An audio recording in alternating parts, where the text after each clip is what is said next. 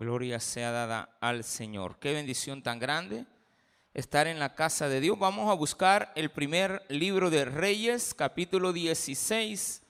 Y vamos a buscar ahí el versículo número 29 al 34. Primer libro de Reyes, capítulo 16, versículo 29 al 34. ¿Lo tiene? Amén. Dice así la palabra de Dios. Comenzó a reinar Acab, hijo de Omri, sobre Israel, el año 38 de Asa, rey de Judá. Y reinó Acab, hijo de Omri, sobre Israel en Samaria 22 años. Y Acab, hijo de Omri, hizo lo malo ante los ojos de Jehová, más que todos los que reinaron antes de él. Porque le fue ligera cosa andar en los pecados de Jeroboam, hijo de Nabat, y tomó por mujer a Jezabel, hija de Edbaal, rey de los, de los Sidonios, y fue y sirvió a Baal y lo adoró. E hizo altar a Baal en el templo de Baal que él edificó en Samaria. Hizo también Acab una imagen de acera, haciendo así Acab más que todos los reyes de Israel que reinaron antes que él, para provocar la ira de Jehová, Dios de Israel. En su tiempo, Giel de Betel edificó a Jericó a precio de la vida de Abirán, su primogénito, echó el cimiento y a precio de la vida de Segud, su hijo menor, puso sus puertas conforme a la palabra que Jehová había hablado por Josué, hijo de Nun. Oremos al Señor. Padre, gracias te damos por la oportunidad que el día de hoy nos das de poder estar en tu casa. Bendice, Señor, tu palabra desde ya para que sea el alimento que necesitamos durante todo el año y venir constantemente a escucharte para la gloria y la honra de tu nombre.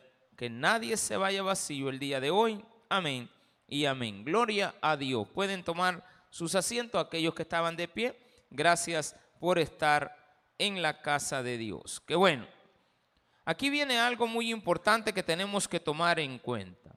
¿Cuál es el precio que tenemos que pagar por darnos un privilegio, un lujo, por darnos un gusto, son muy caros. A veces no medimos las consecuencias, pero es porque no hemos leído la historia. Dicen por ahí un dicho popular que aquel pueblo que no lee la historia de su país está condenado a volverla a repetir. Cuando nosotros no oímos los consejos de la palabra de Dios, estamos muchas veces provocando en nuestras vidas cometer los errores que ahí ya se nos advirtió que no cometiéramos. Las ordenanzas que se han dicho que debemos de cumplir, que no debemos de fallar, porque no se trata de que usted las quiera hacer o no, porque usted pueda decir tengo el derecho de, disfrutar en la vida de lo que yo quiera. Más, sin embargo, la palabra de Dios nos da ejemplos de lo que a otros les ha pasado por estar haciendo lo que ellos crean conveniente. Así es de que tenga pendiente esta su palabra, la palabra del Señor.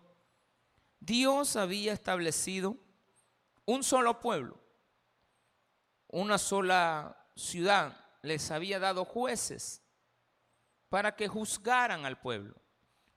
¿Usted tiene jueces en esta ciudad o no? Deje que ellos les juzguen. Y si ellos encuentran que usted es culpable, sométase.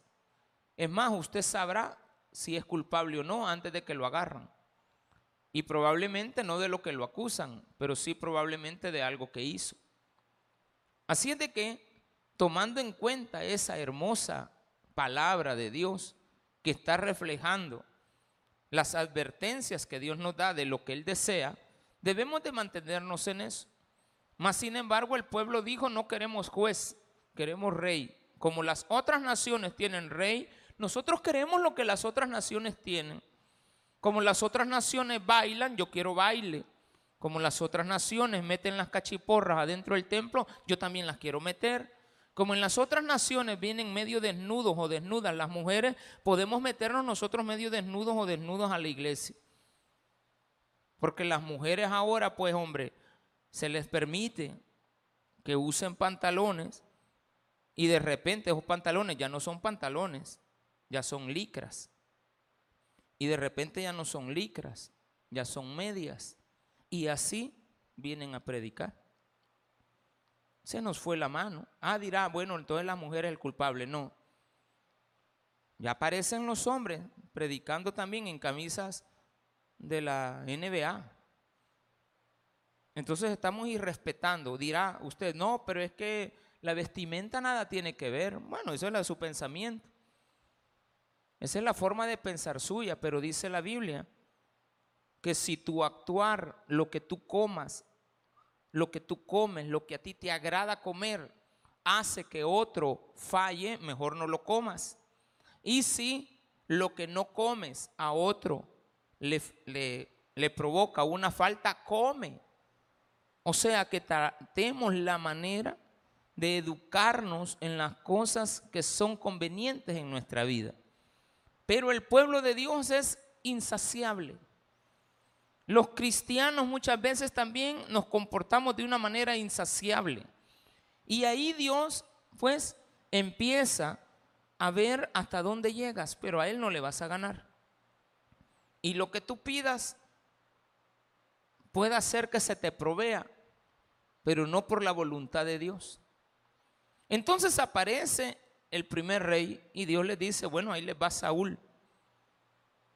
Y Saúl gobernó mal al pueblo. Dios dijo, bueno, quitemos a Saúl y vamos a poner a David de acorde a mi corazón. Y pusieron un rey que hasta el día de hoy se le recuerda como un rey de acorde al corazón de Dios, aunque humano, fallaba. Ayer estaba hablando con una hermana, tenía ratito de no hablar con ella, y este, la saludé para darle las gracias porque hizo una donación acá la iglesia de unos juguetillos para los niños. Entonces le decía, hermana, es muy importante que usted reconozca que tal vez no se da cuenta que lo que usted ha hecho en este año va a ser recordado por todas las generaciones. Recuerde lo que usted está sembrando hoy. Va a tener que ver con una cosecha en el futuro. Y recuerde también a quién se debe. Primeramente a Dios y también después a los hombres que ponen la confianza en nosotros. Usted debe de saber que bajo su responsabilidad está su familia. Bajo su responsabilidad está su esposa y sus hijos. Lo que usted haga hoy va a tener como consecuencia mañana sobre, sobre su familia, principalmente su esposa y sus hijos. Todas las decisiones que, que tomemos, unas nos van a afectar directamente podemos ir a parar a una cárcel por una mala actitud que tengamos o por una mala decisión, pero esto va a afectar a la esposa y a los hijos, principalmente. Además de que va a salir una mamá de usted llorando por ahí diciendo que usted es inocente, como un día de estos vimos a una. Puede hacer que para ella sea inocente. Porque el corazón de una madre va a decir, no, yo confío en mi hijo. Pues sí, pero el hijo no confía en nadie y no respeta nada. Entonces muchas veces nos metemos en problemas sin darnos cuenta que estamos haciendo una, un gran daño a los demás. David, siendo humano, cometió errores. Entonces le digo a esta señora, yo sé que lo que usted ha hecho está muy bueno, pero no es perfecto, porque fue hecha por manos de hombres. Y los hombres nos equivocamos por más bien que querramos hacer las cosas. Vamos a cometer errores en nuestra vida porque somos humanos. Pero esos errores humanos, Dios los conoce porque Él nos ha hecho y sabe nuestras debilidades, sabe nuestros problemas para poder tomar decisiones correctas. Más sin embargo, Él está detrás de nosotros para irnos corrigiendo. Déjese corregir por Dios.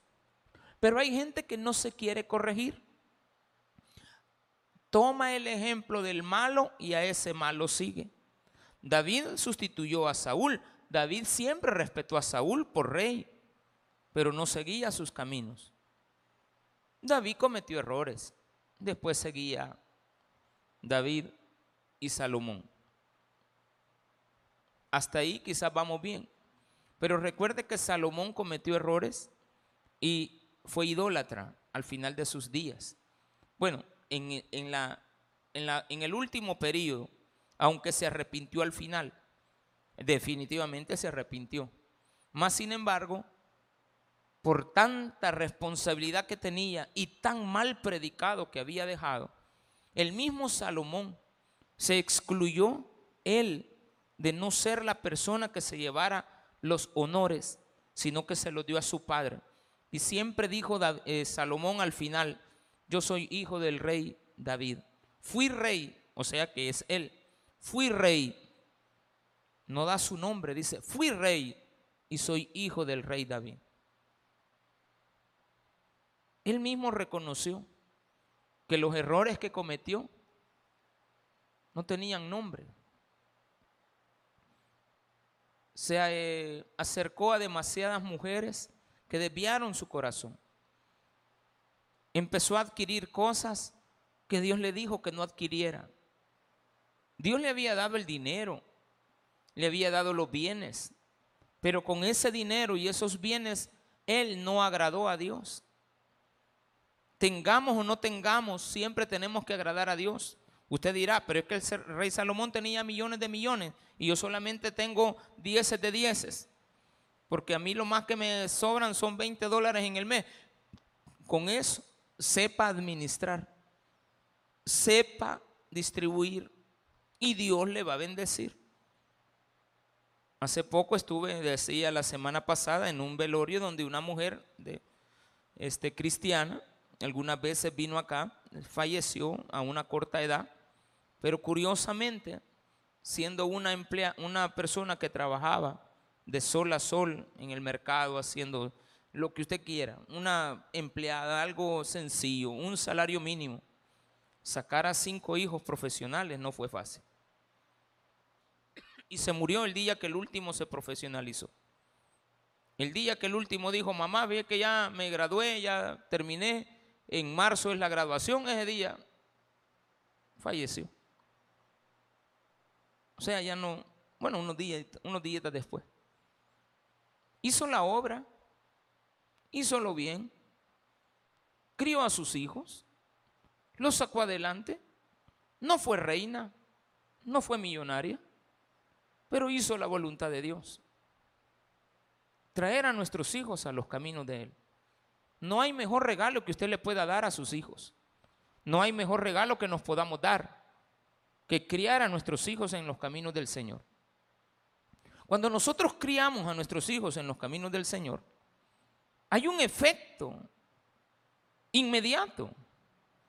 Y este efecto inmediato es de que nosotros empezamos a ver los beneficios. Porque cuando ellos sean rebeldes, porque van a ser rebeldes, van a saber a dónde buscar la respuesta. El problema es cuando nosotros no encontramos esa salida, no encontramos ese camino, no encontramos lo que es. Veamos lo que dice la palabra de Dios. Váyase al versículo número, capítulo 16, versículo 21. Perdón, 29. Comenzó a reinar Acab, hijo de Onri, sobre Israel el año 38 de Asa, rey de Judá. Pongamos esto en un contexto.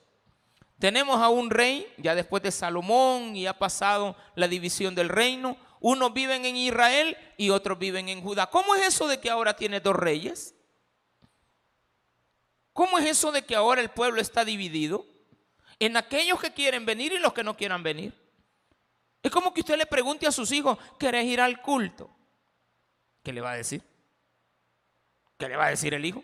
Ay, mamá, no. Ah, pues quédate.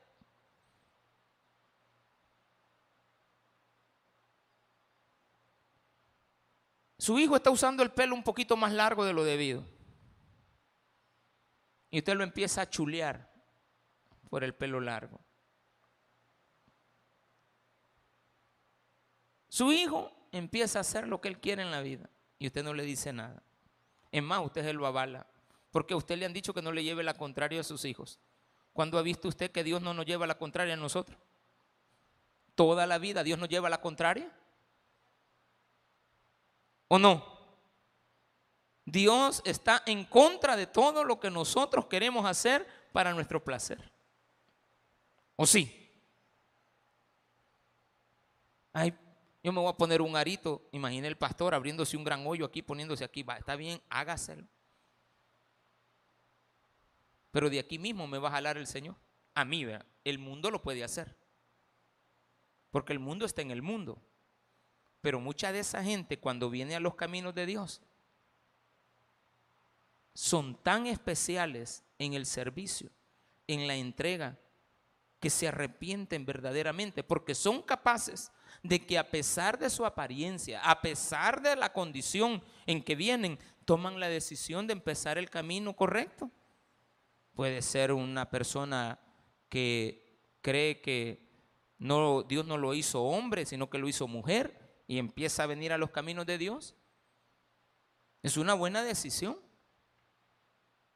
Porque vamos a respetar el plan de Dios. A mí a veces me da, yo lo digo con todo respeto, a las personas que no están a gusto con el cuerpo que Dios les ha dado, con el sexo que Dios les ha dado. No están a gusto. Yo los respeto, no les comparto, les amo en el Señor. Tanto les amo que quiero que vengan. Pero cuando vengan, tienen que entender que tienen algo que ellos han andado buscando que nunca han hallado y que solamente lo pueden encontrar en Cristo. Y cuando ellos descubran eso, van a dejar su vieja manera de vivir. Pero yo no les puedo obligar. Tenemos una persona que sea estafadora, viene a los caminos de Dios. Ella tiene que entender que lo que estaba haciendo no era correcto. El problema es cuando de aquí salimos para afuera siendo cristianos, queremos aparentar lo que no somos. Y me da, yo le digo con toda sinceridad, si hay personas, hablando de este, las personas que no se identifican con su identidad natural, son personas que sufren, como usted no tiene idea. Sufren porque creen que la vida no se va a acabar y que siempre van a ser iguales. Hay programas en la televisión que uno observa de personas que se transforman, su rostro, su cara, pero eso les va a durar cuatro, cinco, seis años. Después viene la deformación total y absoluta, donde nadie, pero nadie ni tan siquiera los va a voltear a ver y empiezan a sufrir el abandono. En cambio, ahí es donde aparece Dios. Si tú te arrepientes, te trae pero el pueblo está acostumbrado a dividirse.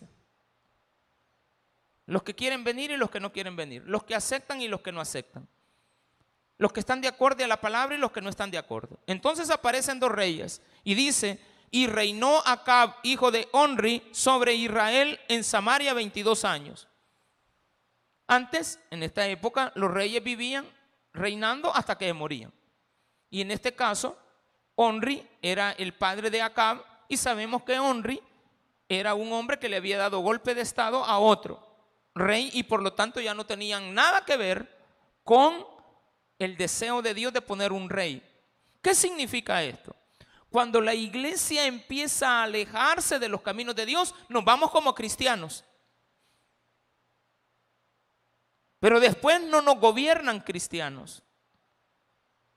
Nos gobierna el mundo.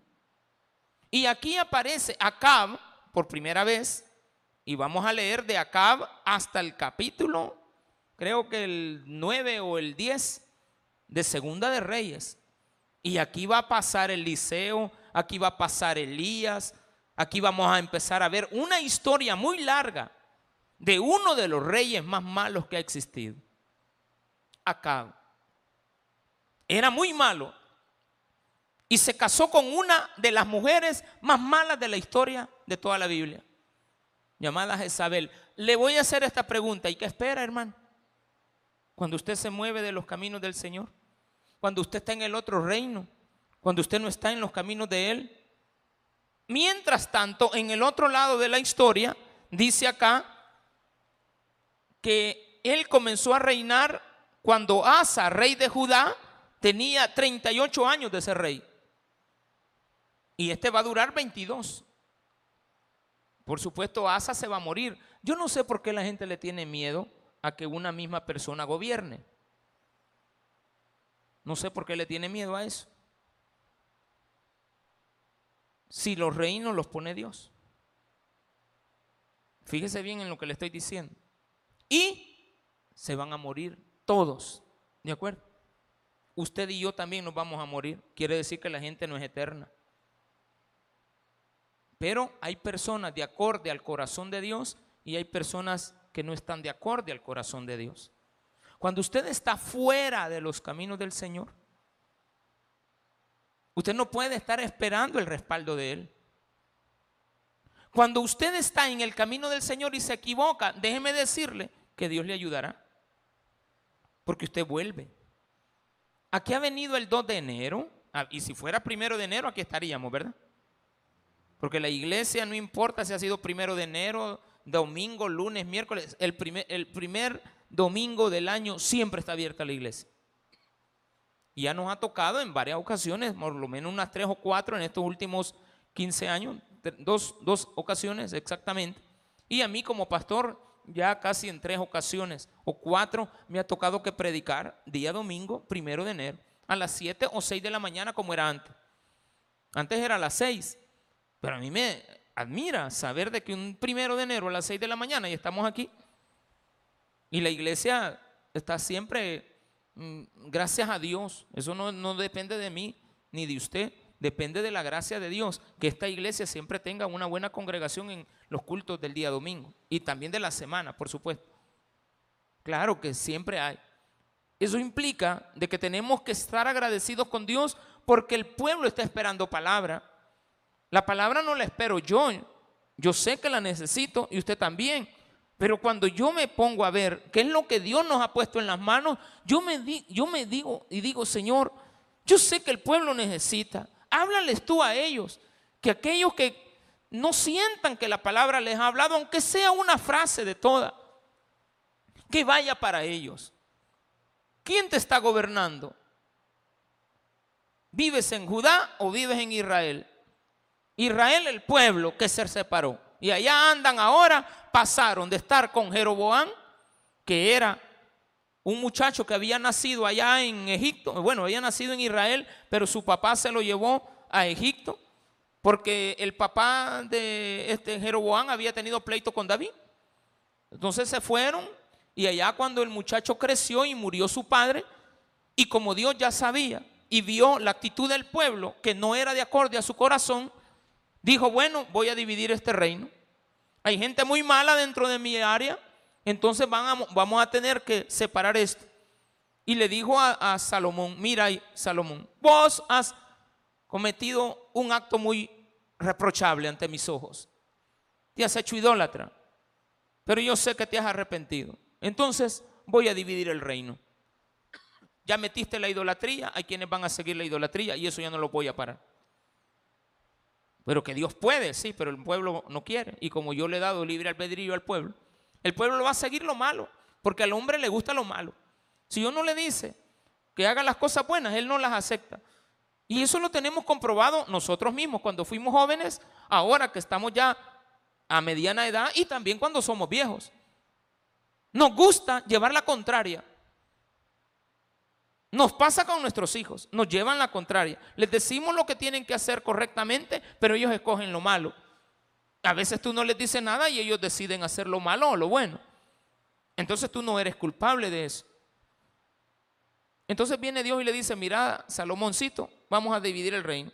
Allá tengo a Jeroboam, lo voy a mandar a llamar. Y le dice a un profeta, anda a decirle a Jeroboam, es un hombre malo, que le voy a dar 10 partes de todo mi reino. Está dividido en 12, le voy a dar 10. 10, sí. Y le voy a dar todo el norte, lo mejor de mi tierra. Le voy a dejar a Israel solamente el templo y la tierra de Benjamín y unos pedacitos ahí para que estén conformes, porque mi pueblo no quiere nada conmigo. Entonces le voy a dar al mundo todo lo demás. Y trae a Jeroboam y lo hace rey. Y se divide el reino. Y después de Jeroboam, Roboam reina en un lugar y Jeroboam en el otro. Pero Roboam también, en lugar de hacer lo bueno ante los ojos de Dios, mandó a pedirle consejo a, los jóvenes, a los compañeritos de él. Y el pueblo le dijo, mira, nosotros este, ya no aguantamos los impuestos. Y viene y le va a decir a los ancianos, ¿qué hago?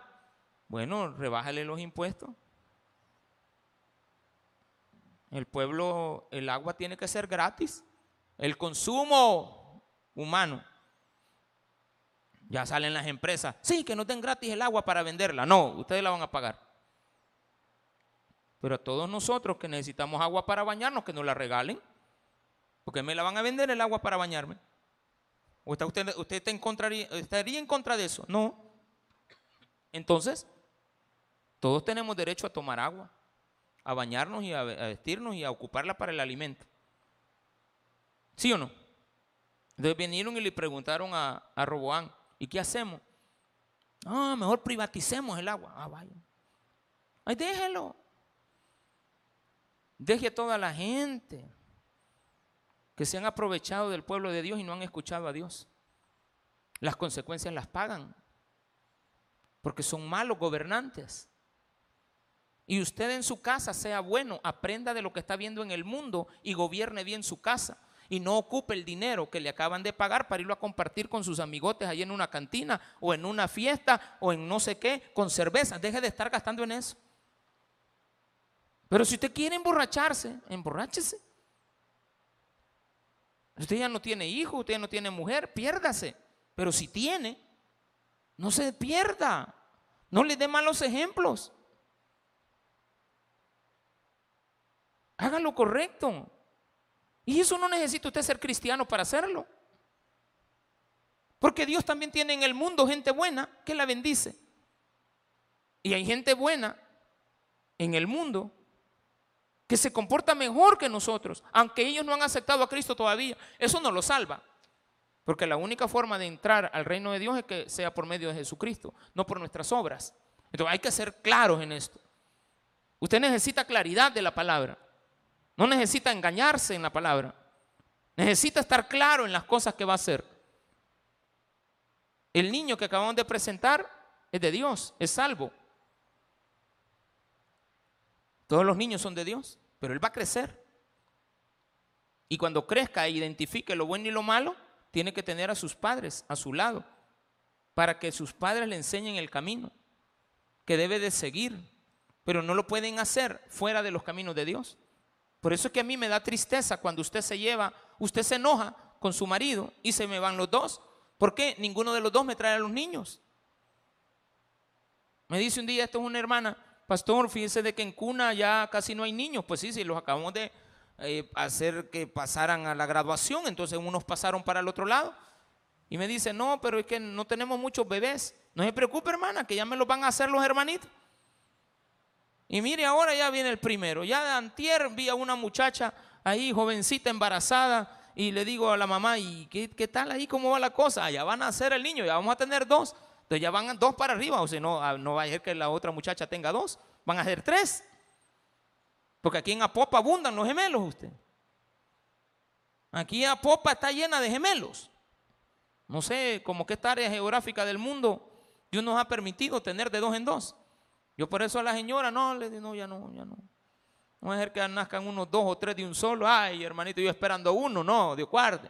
No, tampoco ya no estamos para estar criando niños. A menos que siempre lo he dicho, que le toque que criar nietos siempre y cuando sus hijos no estén, sus hijos fallezcan. Pero no, que yo me quiero ir para los Estados Unidos, llévate a tus niños. No, pero es que van a sufrir en el camino, sí, pero son tuyos. Y tú los vas a ir a sufrir, tú los vas a llevar a que, a que se arriesguen, tú los vas a llevar a exponerlos. Mi recomendación es que no lo hagas, pero si tú lo quieres hacer, es tu vida y yo qué voy a hacer. Es tu gusto y tu gana. Y esa no te la quita ni tu nana, ¿sí o no? Por más que su nana quiere oponerse, usted quiere hacer las cosas, hágalas. Si no le hace caso a su nana, que la ve, ¿cómo le va a hacer caso a Dios que no lo ve? Eso es lo más básico que hay en la vida. El hombre quiere ver, entonces como ve, hace caso. Y si al que ve no le hace caso, ¿cómo le va a hacer caso al que no ve? Porque cuando no le hace caso a la madre, pues no va a creer ni tan siquiera en Dios. Porque no es obediente, no es un hijo obediente, etc. Entonces aquí dice, de que reinó e hizo lo malo ante los ojos de Dios, más que todos los, los que reinaron antes de él. El reino ahora está dividido. Jeroboam, después tiene otro hijo, etcétera, etcétera. Y después vienen los golpes de Estado. Después vienen ahora las sustituciones, hay otras dinastías. Ya pasaron cinco reyes por ahí y ahora tenemos a un pueblo totalmente abandonado a la buena del mundo. Y dice, versículo 31, porque le fue ligera cosa, le vale las, las enseñanzas de Dios y cómo va él a cómo usted le va a venir a exigir a este rey de Israel que haga la voluntad de Dios. Si él no tiene la culpa de estar ahí. El que tiene la culpa de que ese rey esté ahí son los malos cristianos, porque Dios tiene muchos reyes en el mundo para gobernarte cuando te portas mal. Así de sencillo. Usted no quiere nada con Dios, entonces Dios tiene allá mucha gente rey, reyes poderosos que lo van a gobernar. Así de sencillo está la cosa. Este mundo está lleno de maldad porque hacen la voluntad de Satanás, que hace el odio en el hombre. Y usted, como le prediqué el día domingo, el día viernes, a los que vinieron, Usted el poco amor que tiene proviene de Dios, no proviene de usted. Porque cuando somos niños, ¿sí? Somos de Dios. Pero cuando crecemos, tomamos libertades que nos hacen alejarnos de Dios. Pero no necesariamente un niño tiene que perderse. Al contrario, lo vamos a educar Ayer estaba viendo con mi esposa un programa de un muchacho que nada de buen ejemplo en su forma de conducir su vida. No es buen ejemplo, pero sin embargo, qué buen padre es. Ve a su hijo. Él es elegante. Bien, le gusta bien arregladito, peinadito, rasuradito, su vestimenta. Pero ve al hijo todo peludo. 14 años. Viene y, hey, ¿qué te pasa? Y le da en la, cara. Pero así con cariño, pero fuerte. Hasta se oye. Hey, ¿qué te pasa? Le dijo el, el papá al hijo. Que no te sabes peinarle. Ya no usas gel. Es que papá, si ahora nadie usa gel. Ponete al día, padre. Vos muy, muy cuadrado, papá. Si la moda no es esa. Viene y le da, no, no, no, no, permitímele. Y le llama al peluquero, por favor, alistame la, alistate que mi hijo va a, a, rasurarse va ahorita. Y le dice, hijo, usted tiene que verse como hombrecito, le dice. Mire, le dije, esta mujer que está aquí al lado, quiero que la conozca. Porque usted así tiene que buscar las mujeres elegantes, bonitas. Yo no quiero mujeres. No arruine la raza, le dice. ¿Cómo que no arruine la raza? No le estoy hablando de que sea guapo. Le estoy hablando de que, al menos ante la sociedad, se vea elegante. Y dije yo, este es buen papá. Este es buen papá. Y dice él, en el programa. Nunca lo había visto, yo porque iba pasando. Y, dice, y yo todavía le pregunté a mi esposa, fíjate, le digo que ando queriendo localizar a este artista, porque hizo unas declaraciones que yo las quiero. Y me dice, mira, ¿qué está saliendo? Y lo vimos. Ahorita pasando el canal, ahí estaba.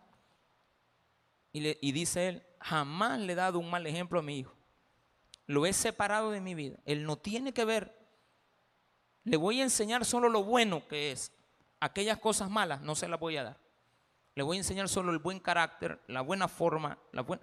Hágalo con sus hijos para que no tenga que pagar lo que va a ver ahorita.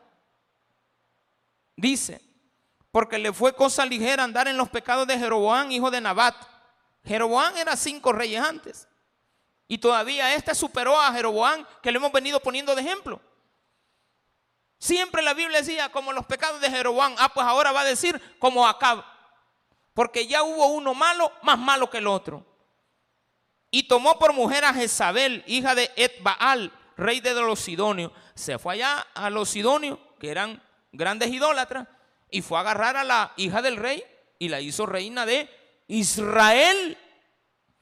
Ahora una mujer que tiene el nombre de la sierva de Satanás, así se llamaba, ahí dice Edbaal, hija de Edbaal, ¿cómo se llamaba el papá de ella? Siervo del diablo. Edbaal.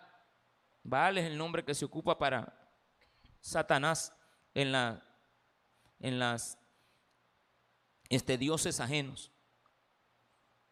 Ella era Jezabel, criada con idolatría, en maldad.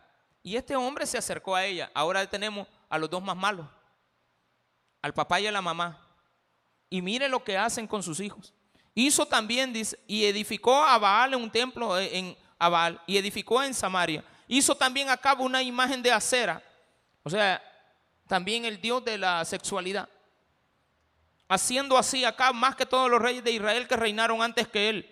Reinaba en Israel, pero nada de Dios había en él, para provocar la ira de Jehová, Dios de Israel. En su tiempo, aquí viene el versículo 34 y con este término. Porque usted tiene que pagar, saber que va a pagar las consecuencias su familia. En su tiempo, y él de Betel, él reedificó a Jericó. Y este Jericó que no era el que había se había bajado Dios a puros trompetazos. Sí. Allá Josué tenía que entrar a Jericó y Dios le dijo, mira Josuecito, no tengas problema, ahí tengo yo a una mujer es muy buena. Ah, pero es ramera, sí, pero es mi sierva, no hay problema, no te preocupes. Se llama Rahab, también un nombre pagano, Rahab. También el nombre de unos dioses ahí malvados de la sexualidad. Y viene y le dice, mira, mándatela a llamar. Esa mujer te va a ayudar. Pues es que es una prostituta, vos andate a meter donde ella está. Y ella te va a ayudar. Y esa mujer les ayudó. Y los escondió porque eran espías. Y entonces después le dijo, Josué, mira, vamos a hacer un trato. Tú nos ayudas y, Dios te va a compensar en esto. Y la mujer, que era prostituta, tenía temor de Dios y le dice, mira, yo vivo en esta ciudad, es perdida totalmente. Se llama Jericó. Sí, ya sé, aquí hay una perdición total. Por el favor que les estoy haciendo de cuidarlos, de esconderlos, cuiden a mi familia. No, le digo, no solamente tu familia, tú también. Entonces te vamos a dar una señal porque Dios va a destruir esta ciudad. No, pero es que tiene unos grandes muros. Sí, pero Dios la va a destruir. Y viene Dios y le dice, miren muchachos, denle seis vueltas un día y al último día le dan una vuelta al revés y tocan las trompetas y todos los muros se cayeron. Hermanito, usted por más que agarremos todos nosotros unas trompetas, algunos van a, soplar bien, otros no van a soplar, otros van a ser como cuetillos soplados. Por más que usted esté ahí con el saxofón y todo lo que usted quiera, Nada, me le va a llenar. Usted no va a soplar nada, mi hermano, porque ya no sopla. Nada el hombre, nada. Algunos sí van a tocar las trompetas. Usted se puede poner alrededor de lo que quiera. Usted no las va a derribar, hermano. ¿O sí? Pero si Dios les dijo, miren, yo voy a derribar la ciudad. ¿Y qué vamos a hacer, Señor? Ustedes solamente den vuelta a la ciudad y tocan la trompeta. Y por eso se cayeron. No, hombre, se cayeron porque Dios las votó. Y vienen y votan la ciudad. Y dice Dios, por medio de Josué, hijo de Num, jamás nadie vuelva a levantar esto. Nunca se le vaya a ocurrir volver a edificar Jericó. Porque Dios la ha destruido y lo que Dios destruye usted no lo puede construir. Entonces viene y dice este hombre malo, mire la primera maldad. Voy a edificar Jericó en contra de Dios. Entonces viene Josué, había dicho, y aquel hombre que se atreva a hacerlo, cuando ponga la primera piedra se le va a morir un hijo. Y cuando termine de poner la última, se le va a morir el último y todo se va a perder. Otra vez para abajo la ciudad. Dicho y hecho. Es que usted no le puede ganar a Dios, mi hermano. Usted no puede venir a competir con Él. Aquí dice, en su tiempo Gilel de Betel reedificó a Jericó a precio de la vida de Avirán, su primogénito, el cimiento, la primera piedra. Aparecieron ahí los medios, usted, hasta los memes. Y aparecieron todo, todo, todito. Hasta con la pala ahí poniendo la primera piedra. Y allá al final aparecieron ahí ya con la construcción de... Un día esto fui allá al, al mozote. Y le digo a la señora que estaba vendiendo ahí, mire, le digo, disculpe, veo que ahí dice proyecto de inauguración de agua potable para todo el municipio de... Sí, me dice. Ese es el proyecto. ¿Cuál? Pero eso hace años. Sí, como 20 años vinieron a poner este chorro aquí. Y unos lavaderos que nos pusieron en medio. ¿Usted, ¿Usted ha visto alguna vez una idea más descabellada? Que en medio del parque de la ciudad, en el parque, pusieron los, los lavaderos. Y un chorro.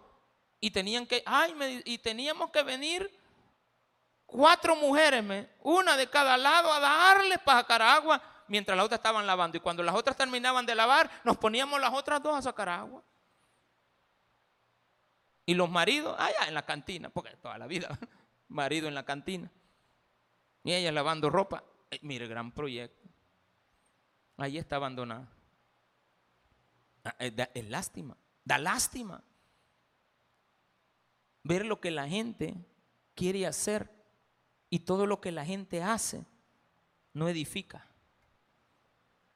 quieren construir sobre lo que Dios ha derribado. Y aquí dice, y a precio de la vida de Segú, su hijo menor, o sea, todos, desde el mayor hasta el menor, puso sus puertas. Ya cuando había terminado, vaya, pongámosle las puertas, ¡pa! Se le muere el otro hijo. ¿Está bien? ¿Vale la pena portarse mal con Dios? No conforme a la palabra que Jehová había hablado por Josué, hijo de Nun. Reflexione. Este día, las decisiones que usted tome hoy, el primer día del año, al sol no le importa si ahora fue el primer día del año, él siempre salió a la misma hora. El que lleva el calendario es usted. Usted es el que lleva contando los días y los años, porque Dios le dijo que los contara.